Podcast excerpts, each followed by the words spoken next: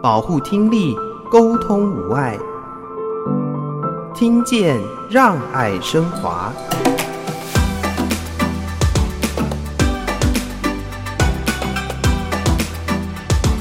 可是那个时候，我也不知道是听力问题，还是夫妻感情问题，还是太太角色问题，所以我跟他讲，他就不听。可是我还是会跟他讲嘛，我们比较了解大概他的频率，他正好听不见。那那一次，我觉得是他。他有一点震撼，我知道司机在讲话，可是我都听不清楚耶。会有的时候，因为真的就是听不清楚你回答的时候，呃，王林在讲什么，我听不清楚的时候，我我也会很大声，你问，哎，你在讲什么？这种会造成一些不必要的那种误会了。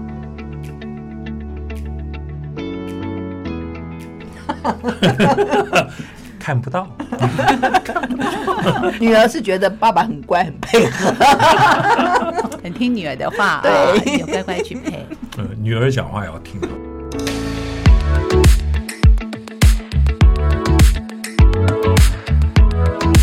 为什么女儿讲话一定要听呢？带了什么从正面是看不到的呢？当你听不到也听不清楚的时候，我们应该如何做呢？听见让爱升华，美好声音的再发现。今天我们邀请大家一起来聆听美好声音，重新找回我们的歌唱的动力。今天三位来宾等一下要唱歌，我一定要让他们唱歌，他们唱歌特别好听。邀请三位来宾呢，第一位是我们华科慈善基金会行政暨公共关系中心的王荣莲主任。Hello，荣莲你好。润南好，各位朋友，大家好。荣莲今天特地邀请了两位珍宝般的来宾到我们节目当中，因为我知道其中一位是您的大学时代的老师，你来为我们介绍来宾。好，第一次介绍来宾啊，首先介绍哦，王林老师。王林老师是我在中原大学念心理系的时候的老师啦。不过老师也退休几年，近这几年看他的退休生活很丰富，我觉得等一下也可以请他分享一下。下。那另外一位是师长，很高兴邀请到两位。好，我们来问候一下。第一位是王林老师，老师您好。哎，您好，大家好。是，还有我们的师长，但是我喜欢称他为黄大哥，黄志先生。黄大哥好。好，大家好。是黄大哥呢，曾经是在我们的荣工处服务过。是，我是学土木工程，土木工程。但是我进荣工处以后，嗯、一直在从事隧道工程的工作，所以。不见天日，都是在隧道里面工作。曾经参与我们的什么样工程呢？我早期做东线铁路拓宽工程啊，那有个很有名的隧道叫自强隧道，是是第一代的自强隧道。那以后我又参加了一些东部专案的工程隧道隧道工程。在以后，我因为我们的总工程师后来调到当国道新建工程局的局长，那我又到国道新建工程局参加。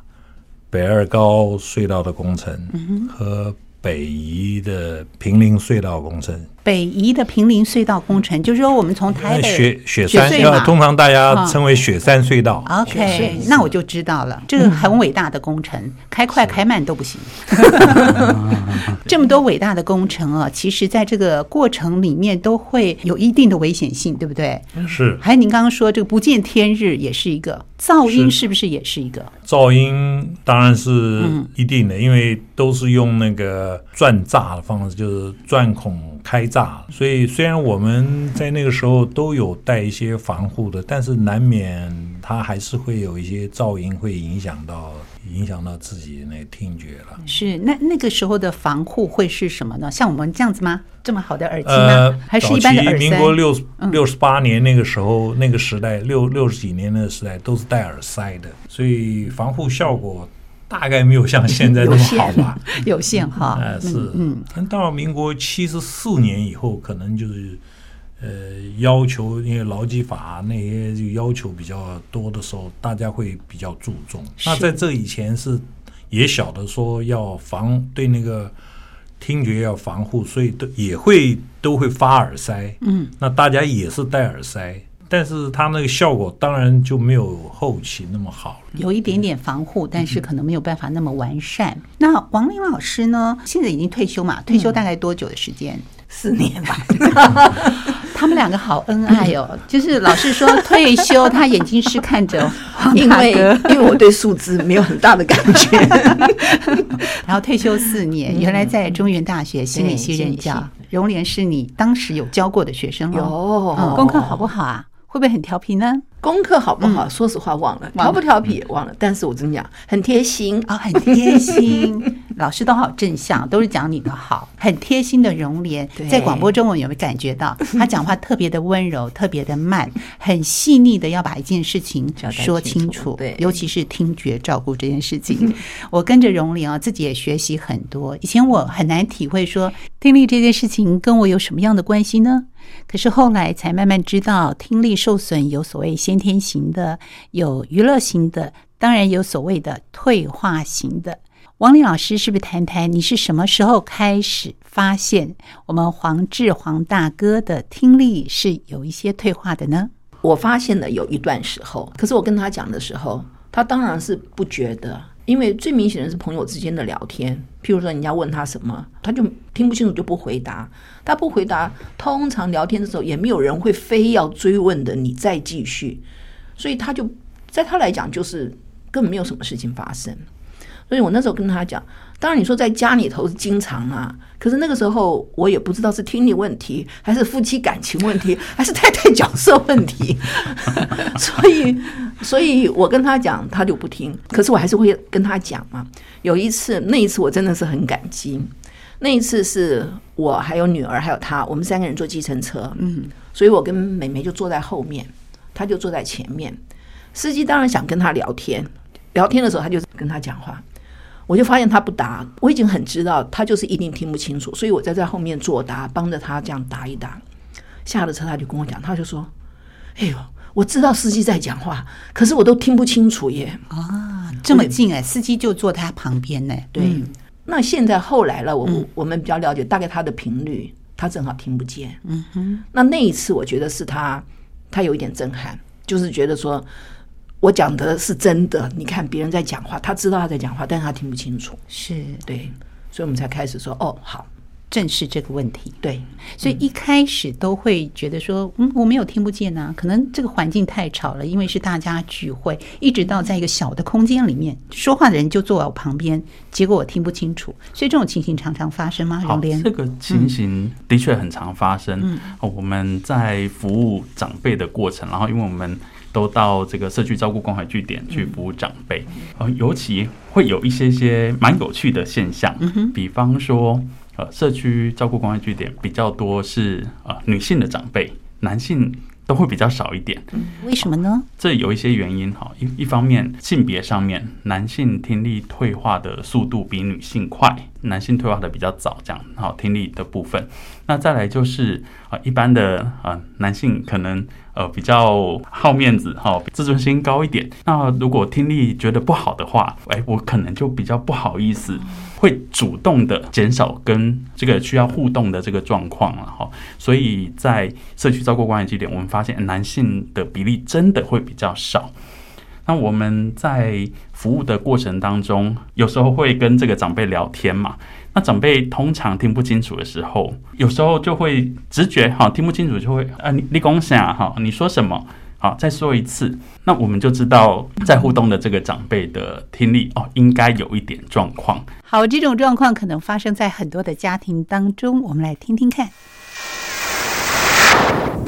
奶奶，你有没有看到我的老花眼镜啊？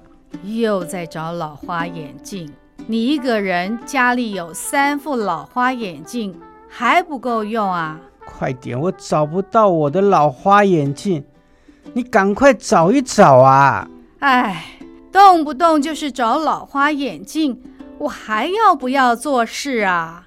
奶奶，奶奶，你有没有在听我说话？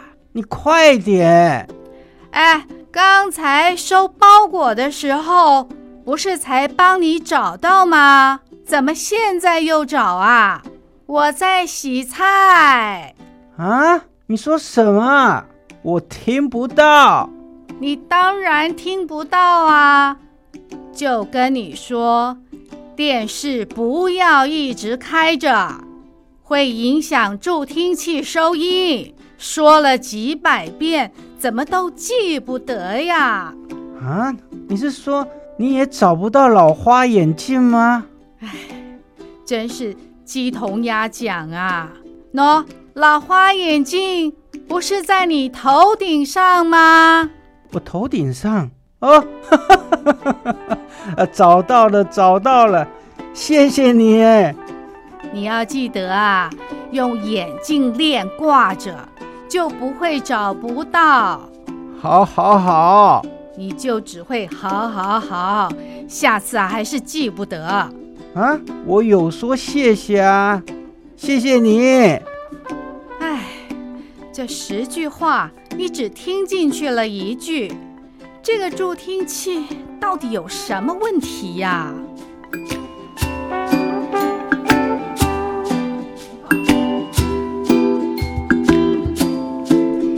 真的，大家都很费力的大声说话的时候，挺累的哦。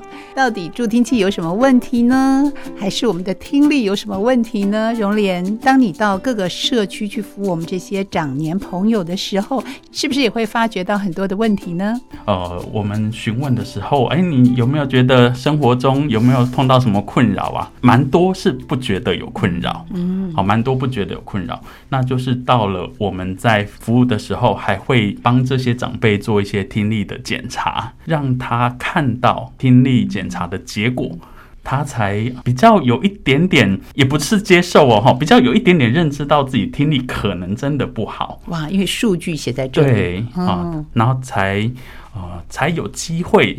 让他进一步去面对、嗯、去处理碰到的问题。那，那当王老师感觉到说，哎，一开始可能黄大哥不自觉，这是一件嗯，可能是发生在我身上听力不是很好的状态。那之后呢？当这样的一个情况，他自己也感受到，会开始采取下一步的措施吗？嗯，我是觉得哈，就是刚刚因为荣年讲了说，呃，男生的那个也不能说自尊了，我也不知道到底是什么哈。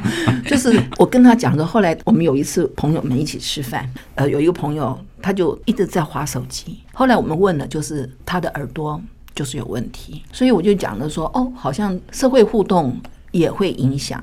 那一听说社会互动有影响，其实我们两个都会很紧张，因为人又老了，因为社会互动又影响，越来老不又会退化了。所以我们就哦，就立刻就是想说好，那我们就应该去配个助听器啊，或者是寻求什么帮助。嗯，对。那黄大哥也是这样想的吗？实际上开始因为感觉并没有那么那么不好嘛。嗯嗯。呃，因为面对面的时候讲话还可以感受到说你在讲什么，我要回答什么嘛。后来有一次也是好像跟那个王林他的一些朋友。你有一个就在讲这一类的事情，因为也刚刚提到我们的朋友，他就觉得说，呃，听力不好了以后，自然就跟人家就疏远了，因为你你不会你不会跟他接近嘛，然后你又怕答非所问，要不然不晓得怎么答。那时候就听他讲说，可能听觉退化，就是跟人家互动不好的话，可能会老化的更快。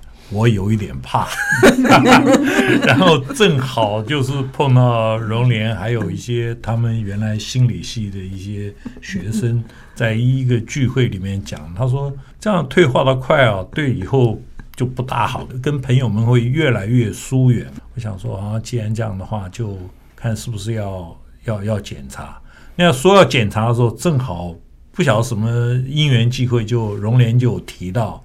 说哎，他在一个那个基金会有服务，这样的就是介绍我们说去试试看，是说好 OK 就去检查，这样做一些基本的检查，嗯、所以发现哎呦怪怪，然后就是数字会说话，看了就吓到了。黄大哥也是要看数据型的，所以看到数据是明显是双耳都退化嘛？呃，那时候我看到数据，他讲了一个数字，我对声音还是有。不能说了解了，就晓得说，他说我的右耳啊，大概在十五到二十分贝，呃，是 OK 的，但是我的左耳啊，可能到三十分贝才听得到。嗯，然后说频率啊，说右耳是到两千，好像左耳要到四千才听得到，就是说有一些不平衡啦。啊，这样的话，你最好是要带那个。就是要装助听器，不然的话，可能人家讲话的话，你更没有办法完全沟通清楚。所以我觉得说，哇，这个有点严重哎，因为那个时候觉得说，假如说跟大家沟通不清楚的话。人家也不希望跟你交往，因为答非所问，要不然就是你自己要抢答，要不然就是有的时候声音会变很大。对，声音会变大。哦、这个这个，因为因为你自己听不到嘛，你会认为别人也听不到啊，就是认为自己没有问题嘛。对，所以才会觉得说。呃，我要那么大声音我才听到，那你也一定是要那么大声。实际上自己是有毛病的。是我们想让别人听到，而且听得清楚，所以难免就会讲的比较大声一点。这样子的话，嗯，好像就。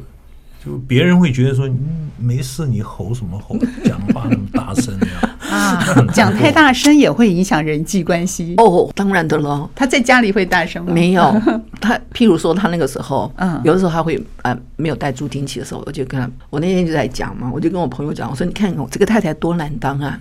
你想说吃饱没有？没听见。吃饱没有？还没听见，吃饱没有？你干嘛那么大声吼我？哎，我原来也是很温柔的，所以这种事情哈，就是真的有时候发生的时候，你真的啊，他也很无奈，我也很无奈，对，所以这种这种东西真的是在人际互动的时候，就是真的会莫名的就会造成一些不愉快的东西。听不见呢、那我只好大声。我一大声的话，他就会觉得说你不够优雅，你不够温柔。是哎，而且你不知道他什么时候把助听器拿下来了。对，你还是用平常的音量跟他对话的时候，有时候你不知道他听到没有。嗯，对，家里是一个非常奇特的场所啊。我那次要去谈的时候，我们那个听力师讲说：“王老师，他这个好像牵涉到一个角色夫妻的问题。很多人都讲说有选择性的听不到太太讲的话。”哎，这个议题非常的好，很值得好好的认识了解。有没有假装听不到？现在怎么能说实话呢？哎，太太就坐在这边。选择性，选择性，选择性的听得到。不有的时候，因为真的就是听不清楚，你回答的时候，比方说，呃，王林在讲什么，我听不清楚，说我我也会很大声，就问，哎，你在讲什么？那王林，我刚跟你轻轻讲，你怎么回答那么大声在问？好像怎么样？这种会造成一些不必要的那种误会了。这个讲误会是人与人之间，跟这个太太之间讲误会，嗯，大家都心里觉得很难过了。不会啊，我觉得这情境好真实啊！我决定了，以后我们节目的短剧对话要请两位来演。非常的真实的呈现。那当你开始接受，想要说，哎，那我来带一个辅具助听器的时候，从开始选择助听器到正式的戴上，这中间有些适应的困难吗？呃，我其实这个过程我适应很快。不晓得那天好像也是基金会的一位听力师，呃，听力师讲了一句话，我我这个对我来讲的话影响蛮多的。哦他想说啊，很多人说耳朵不好要戴助听器啊，会有排拒。他讲了一句话，他讲说，其实眼睛不好跟耳朵不好是一样的。为什么戴眼镜的人你就可以接受，那戴助听器的人你就不能接受？哎，我觉得也对嘛，因为我可能是我工作的关系，所以我知道很多人的耳朵并不是很好，所以我觉得也很有道理啊。所以我觉得说，那我就试试看好了。那个时候我就决定说要戴。所以就去华科基金会去做了一些测试，嗯，然后就决定说我要试，我要戴，是这样。那一开始是戴一只耳朵还是两只都戴？戴这助听器过程也是很有意思。我们那位黄永耀，哎，黄永耀嘛，他跟我讲说，其实我的耳朵理论上按照一般的习惯来讲，只要左耳戴就可以了，右耳不必戴，右右耳还还算是可以接受，但是最好。因为右耳也是有点没那么好嘛，对，就最好还是两个耳都戴。他戴的话，会整个那个音响或对真实的那个声音会比较平衡的。我还想说，也对嘛，那我就想说，还是两个两个耳朵都戴，就决定说两个耳朵都是都戴这样子。嗯嗯，可以过程是这样。形容一下第一次戴上助听器当时的感受。哦，声音马上不一样。嘿，我是说真的，我很喜欢音乐，但是以后因为工作的关系没有机会听。那我对那个音感，我自己觉得我音感还不错。嗯，那因为长期工作以后，好像那那部分可能也是因为听力不好了，所以就失去那些那个功能了一样。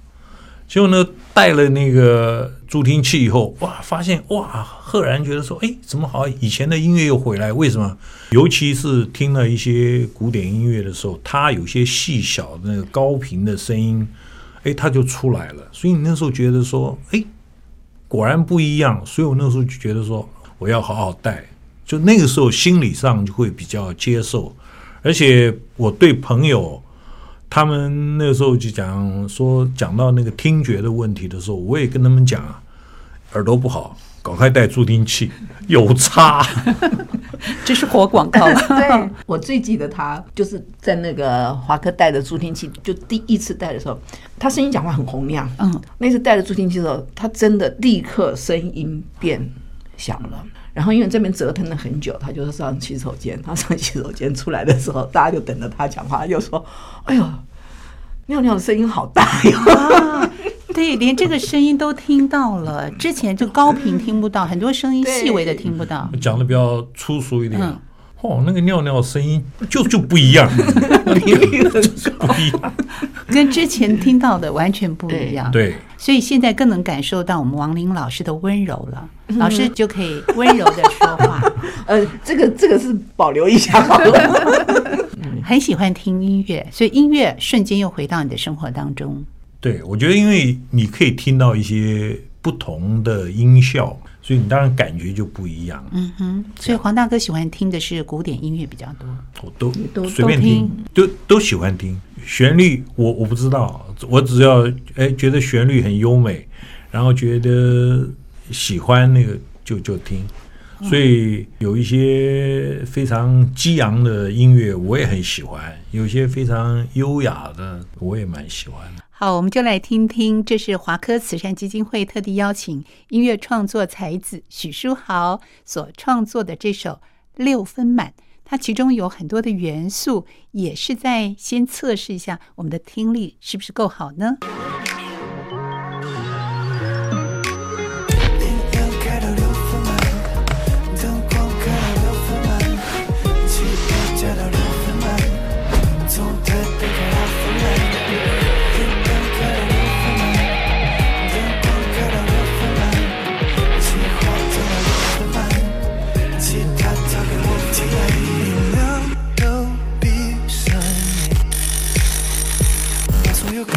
好，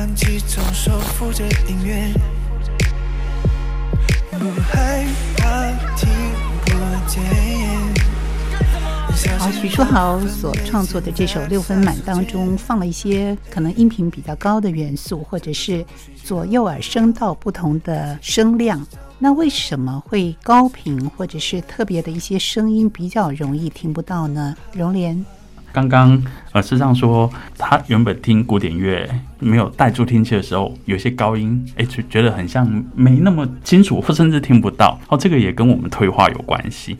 一般的听力的退化是高频会先退化。哦，所以很多古典乐，很多有些乐器啊，它本来就是比较高的音，你少了那些音的时候，你听那个音乐，你就觉得，哎，声音怎么扁扁的？像该高昂、呃，该活跃的这个曲调，哎，怎么都不见了？现在助听器功能，比方说分很多频道啦，或分很多功能，针对缺少的这个音频需要调高的部分，它做增强。某些频率的听力状况还不错，它就不需要增强这么多，它会依照啊听损的状况，实际上做调整，真的能够符合我们每个听损的朋友，他实际上需要的一个状况使用，会更理想。对，可以调。整到这么细腻的地方啊！嗯嗯、现在助听器因为科技每天都进步了哈，每天都不断在进步。嗯、基金会这边也是呃这几年也是在努力，从助听器银行这边啊，希望让呃有一些可能对助听器不好的印象啦，或或者是排斥哈啊，助听器戴起来不舒服，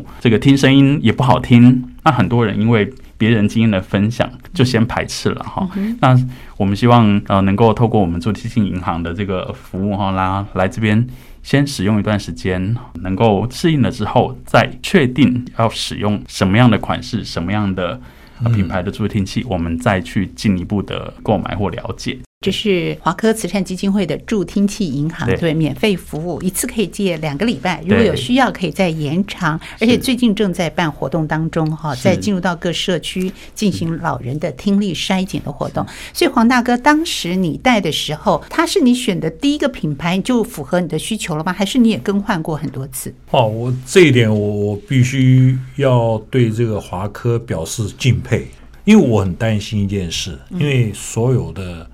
在外面坊间看到，就是说我帮你做免费的听力试验，嗯，那就希望你买我的这个品牌。哦，嗯，那后来因为荣联他们讲说，哎，我们没有对任何一个品牌有排斥，嗯，所以到他们那边去，他有很多不同的厂牌，有各种不同的功能，我就说那我都试试，有那个专门放大的，有那个比较高阶的。哦，就是说有可能全音域啊、定向啦、什么录杂音等等，那越高阶当然价钱会比较贵一点。后来我就试了，好像好几种，我觉得哎，有一种不错，结果那个也不是最高阶的，是好像第二还是第三，反正不是最高阶的，就对我说，哎，我觉得这个比较适合。后来我就带，哎，我觉得蛮蛮不错的。那后来就跟他们讲说，哎，我我觉得这不错。那他们就讲说，哦，这个可能在哪些厂家有卖啊，等等。那我就说，OK，那我们就去买，这样子再去试。对，所以我我这一点我对华科就感觉上就不太一样，因为他并没有说那么多厂牌，我一定要。说你哪个厂牌好，哪个厂牌不好？嗯，因为事实上可能各个厂牌它的那个功能也有些不同啊。嗯，这这我是这么感觉，所以我就觉得说，哎，这个这样很不错。嗯，对，我也很记得他那一次，就是我们头先借了两个礼拜嘛，我记得好清楚，两个礼拜之后就台风。台风我们就不能去还啊，而且你们也不希望我们跑这一趟，嗯、所以我们就莫名其妙就只好延，因为台风嘛，追了三个礼拜。那三个礼拜之后就一直带着同样一个嘛，到那边之后，对，就是换一个，换了之后，黄志立刻讲说，我喜欢这个，他这个比较接触原来的声音，所以马上我们就定案了，因为他那个带了带了三个礼拜，换了一个新的之后，他立刻讲说，新的这个听起来。更，他那时候他说他更接近自然，他他就那样讲，接近自然真实的声音，对，可能个人感受不一样，对对。但我觉得那个那个叫，后来他们讲那个并不是最高阶。其实高阶不见得适合每一个人，适合自己最重要。这也是华科基金会为什么要成立免费的助听器银行，各个品牌都有，就是为了让你适应，不要花冤枉钱。对，我们现在啊，因为助听器的公司厂牌非常的多啊、呃，为了符合每个人的需求了哈，所以它在功能上面呢、啊，定价定位上面都有很多不同的层次，这样子然后呢刚的确是哈，是不是一定是最高阶最贵的就是最好？不一定。嗯，哦，就像刚刚是这样提的，哎，我我去试了，哦，原本试的第一款，戴了三个礼拜，可能戴戴觉得哎，很像也还 OK，但是我有机会再试了其他款。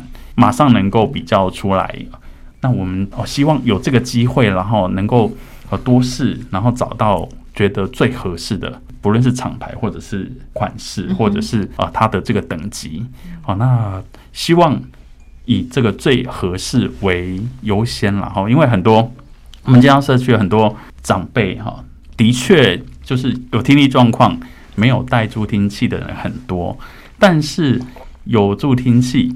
又没有带的人也不少，有助听器，但是又不带它。好，那我们就会去了解啦，哈，为什么哈？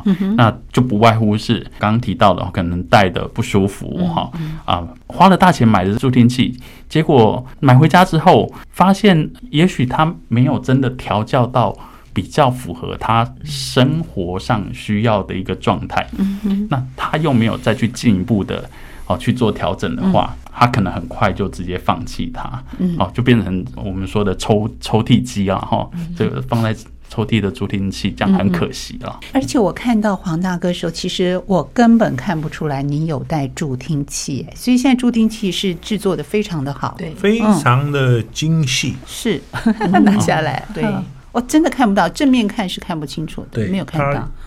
呃，它一个主机，然后加一个麦克风，一个非常小的线连在耳朵里头，所以你这样看正面看看不到，真的看不到哎。那还需要接收器放在身上吗？不用，其实全部在这里，全部在耳朵这边，也很轻巧，非常轻巧。所以几乎如果白天出来活动，你都会带着，除了睡觉就把它拿下来。对，所以睡觉的时候是不带它的。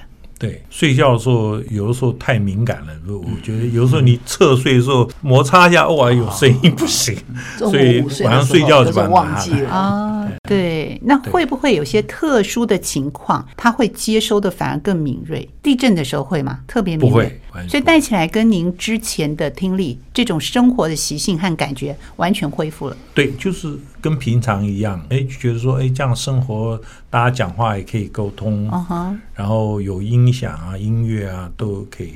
那因为现在据我所了解的话，就比方说我现在用的这一款，它也可以做一些定向的调整。嗯，所以当然就是说你买了助听器，你不管你在哪一个地方买的，你会到它的地方，就是比方说半年啊或者什么时候，你觉得假如不适当的话，也可以做一些调整。因为有些助听器的公司，我相信他都会做这样的服务的。嗯嗯，就是说。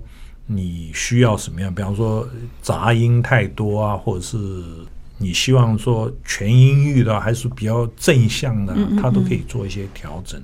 哦，有的是全音域的哦，有的是比方说呃锁定在就某个角度。对，我觉得说哈，真的，一方面就是我的很多学生呢、啊，也是在搞听力的，都会跟我们讲，就让我就比较知道，他就那是呃。就是在台中去玩的时候，他就跟我讲，他就说：“老师，他说配了一个，视障配个助听器，他说这只是开始，你要经常去调。”我就我那时候才很惊讶，我就问了一句：“我说不是像配眼镜吗？”他说：“不是，你配眼镜一次配定。”他说：“这个当然那时候听力师是有跟我讲，只是我没有想到那么的那么的细节，嗯，你知道，所以后来他就他很认真，他就会记录所有的东西，譬如说走路风太大了。”对，有一次，嗯，那一次也是给我们给我们很那个。嗯、我哥哥到我们家来，在他后面叫他，他头都不回，他根本没听见。我哥哥回来就追上他了，之后回到我们家就讲，他说：“哎，怎么路上叫他没听到？”他说：“他就是没听到。”我说：“赶快记下来。”刚刚开始配好的时候，常常去调整啊。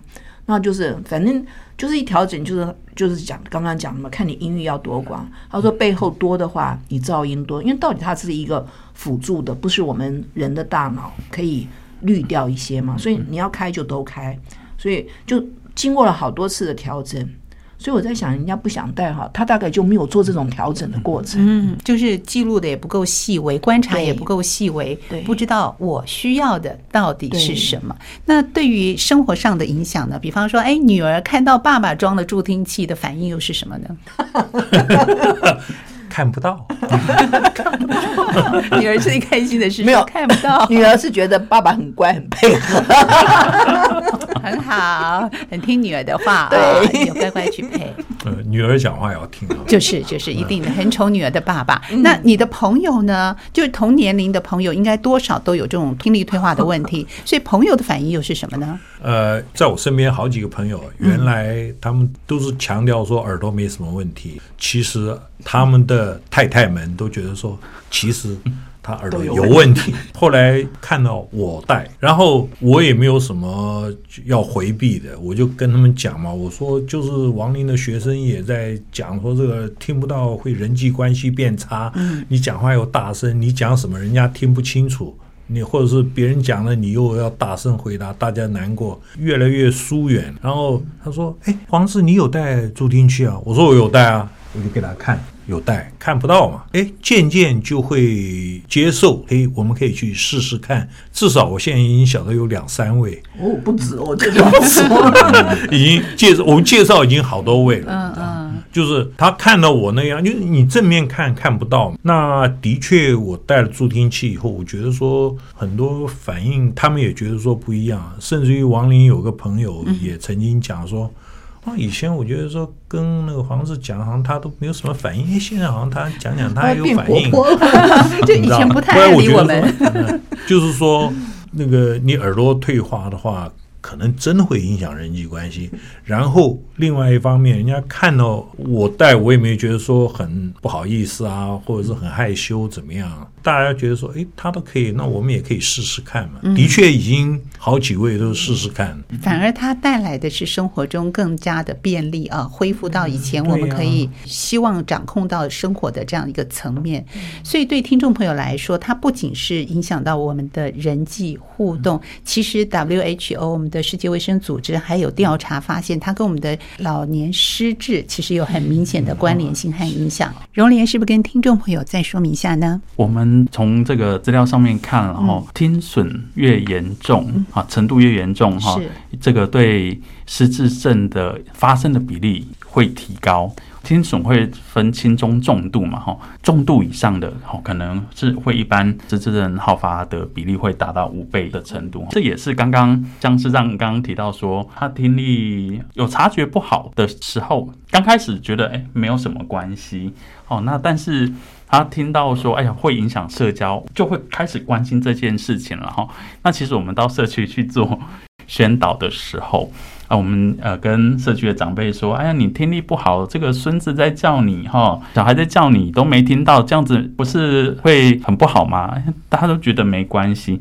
那但是我们就再跟他讲说：“哎呀，那可是如果听力不好，失智的比例可能会提高。”哦，这个长辈就可能就真的会注意了。好，这是适当的给一些提醒。那我们知道黄志大哥装了助听器之后，也让你的听觉恢复到一定的状态。听说最近也跟黄龄老师一起去练唱喽。这个年纪大了，需要一些活动。大家都讲说，呃，这个什么走路啦、打太极拳啦、唱歌啦等等。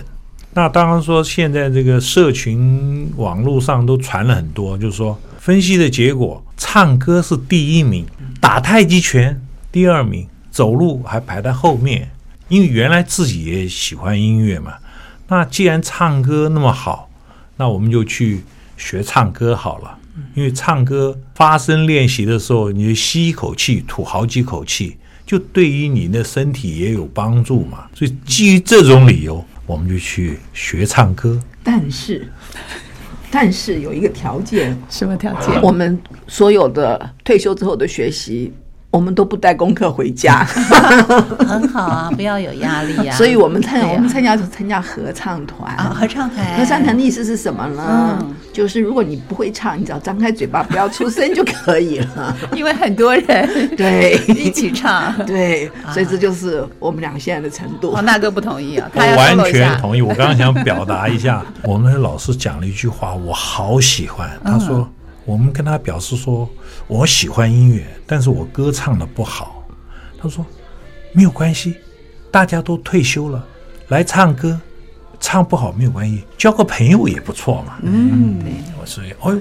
这个好，练习一下发声啊，练一下唱歌，练习一下呼吸啊。哦，我觉得说这太好了，所以就参加这个合唱团。他们完全不中我的招，我们要叫他们唱。他跟我说是合唱，我又不能叫他唱某个声部，对，我赶快把底台先亮给你。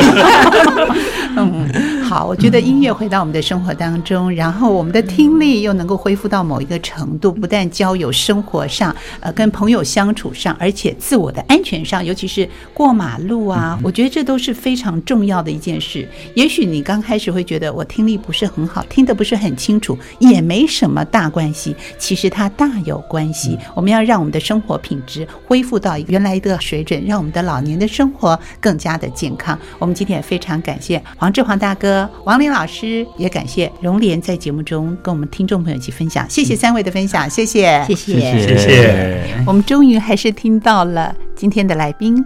王林老师、黄志大哥他们合唱团所演唱的歌曲，歌声中跟您说再会喽，下周见，拜拜。